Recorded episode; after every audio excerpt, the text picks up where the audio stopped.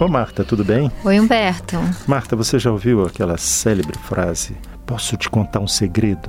É, será que existe segredo de dois? Essa é uma grande questão, né? É verdade. Há quem diga que não existe segredo de dois. Não, depois. Você sabe uma das coisas que eu acho que leva muitas pessoas para a terapia, porque elas sabem que tem o sigilo, né? Que é a regra de ouro. Uhum. Poder falar e saber que aquilo vai ser guardado, né? Porque na vida, na, na, nas relações comuns, é muito difícil o segredo de dois. É. Não é Não, verdade? inclusive porque o segredo pode acabar virando arma. Sabe aquele negócio? Tá num dia legal, É. na amizade, aí você vai e conta o segredo. Isso é Aí deu pra horrível. trás aquela amizade, o cara, pois é, mas você Usa. me contou e tal e tal coisa. Olha, Lembra disso? Isso é horrível quando Hum. a pessoa usa contra você o que você depositou no momento de confiança, depois ela usa aquilo como uma. É horrível essa experiência, né? Quem nunca teve, né?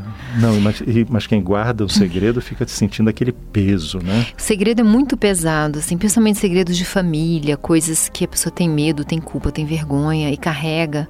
É, muito pesado, Humberto. Não, e- E é engraçado como às vezes alivia simplesmente poder contar pra alguém, né? Às vezes as pessoas até procuram uma psicoterapia, procuram um padre para poder descarregar aquilo. O outro não vai resolver, mas pelo menos eu tô compartilhando com outro ser humano, né? É, mas e você levantou a história, né? Esse trio, vergonha, medo e culpa. É, hum, é pesadíssimo, né? É, nossa, não é fácil não. E cria até uma certa uma sensação de solidão, né? Você tá sozinho com aquele abacaxi ali na mão. E, e nas famílias, às vezes, tem um segredo da família que nem todo mundo sabe. Algumas pessoas sabem, outras não sabem. Mas mesmo as pessoas que não sabem qual é o segredo, elas sentem que tem alguma coisa que não encaixa, elas sentem o peso daquele, daquele mistério, daquele segredo, sabe? É uma coisa que atinge todo mundo. É interessante isso. E, e, geralmente, quando a- o segredo vem à tona, que as pessoas que não sabiam, mas sentiam o efeito, ficam sabendo, isso tem um efeito, assim, muito de alívio. Como se falasse, não, agora, eu agora encaixou, agora eu entendi. Né? Agora também tem o segredo gostoso, né? Tem, tem, sabe aquele negócio do a pessoa que se prepara para fazer um pedido de casamento? Aí leva um tempão organizando as coisas, aquilo é um segredo para ela, ela não falou para ninguém, tá quietinha ali. É um segredo gostoso. Eu imagino assim, eu ganhei na loteria, ninguém sabe que eu ganhei na loteria, imagina, né?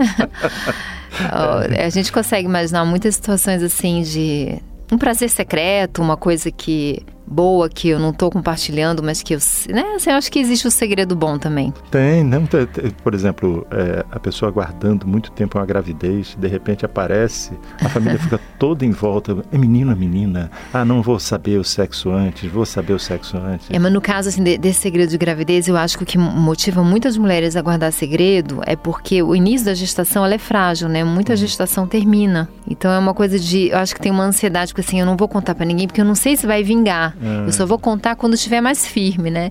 Então, assim, não sei se é tão gostoso, porque tem toda uma ansiedade envolvida. É, Mas existe aquele segredo que é só delícia.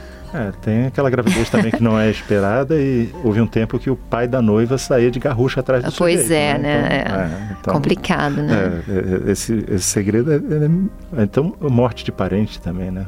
Uhum. Você imagina, você tá, você é o responsável por dar essa informação para a pessoa. Naquele momento, Aham. é um segredo. É verdade. Agora, Humberto, eu vou te falar uma coisa. Eu, eu tenho uma teoria, eu não sei. É uma impressão minha da vida, né? Não sei se você compartilha comigo. Mas eu tenho a impressão de que a verdade sempre aparece. Às vezes leva décadas, às vezes é depois da morte, mas eu acho que a verdade sempre aparece. Pois é, porque tem uma coisa, você pode enganar todo mundo, mas você não consegue se enganar, né? É, mas assim, eu acho que de alguma forma, mesmo as pessoas que você está enganando, um dia, de alguma forma, aquilo aparece, sabe? Eu acho que o que está coberto, o que está escondido, um dia vem à tona, não sei. Pois é, mas, mas eu acho que é por isso, é porque quando a, a- a coisa é muito assim complicada, perigosa, Aham. a pessoa sabe, quer dizer, você pode É, não contar para ninguém. Mas aquilo transborda mas de alguma tá- forma. vai É. ter um momento em que você vai Eu dar acho- uma derrapada. Mas eu acho que tem outra, outra razão para isso acontecer com, pelo menos, se não sempre, pelo menos com muita frequência, é que talvez até tenha um, um pouco até vontade de que o segredo venha à tona, né? Por ser pesado, né? É. Mas eu, eu acho que outra razão é sentir que tudo que a gente faz tem consequência. Tudo, absolutamente tudo que a gente faz na vida tem consequência. Então a consequência acaba revelando o segredo. Ah, pode ser, é verdade.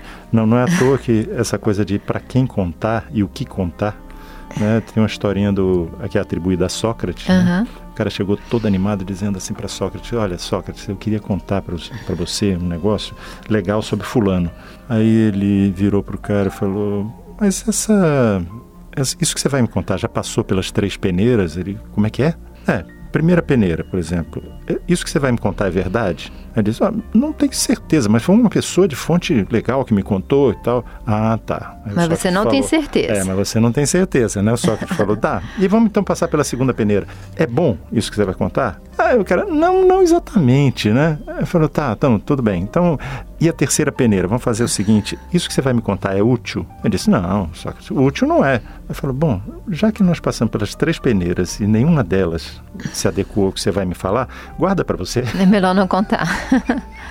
Eu acho que principalmente o critério da, também da utilidade, né? Para é. que, que você vai botar uma informação que não serve para nada, né? Que é, é só para satisfazer a curiosidade social, vezes, né? É, Aquela coisa até mórbida, né? É, aí a gente já entra num outro assunto que a gente pode conversar qualquer dia, que é o da fofoca, né? É verdade. Bom, Marta, chegou nosso andar. Vamos lá? João Humberto, beijo. Você ouviu Conversa de Elevador com Humberto Martins e a psicóloga Marta Vieira.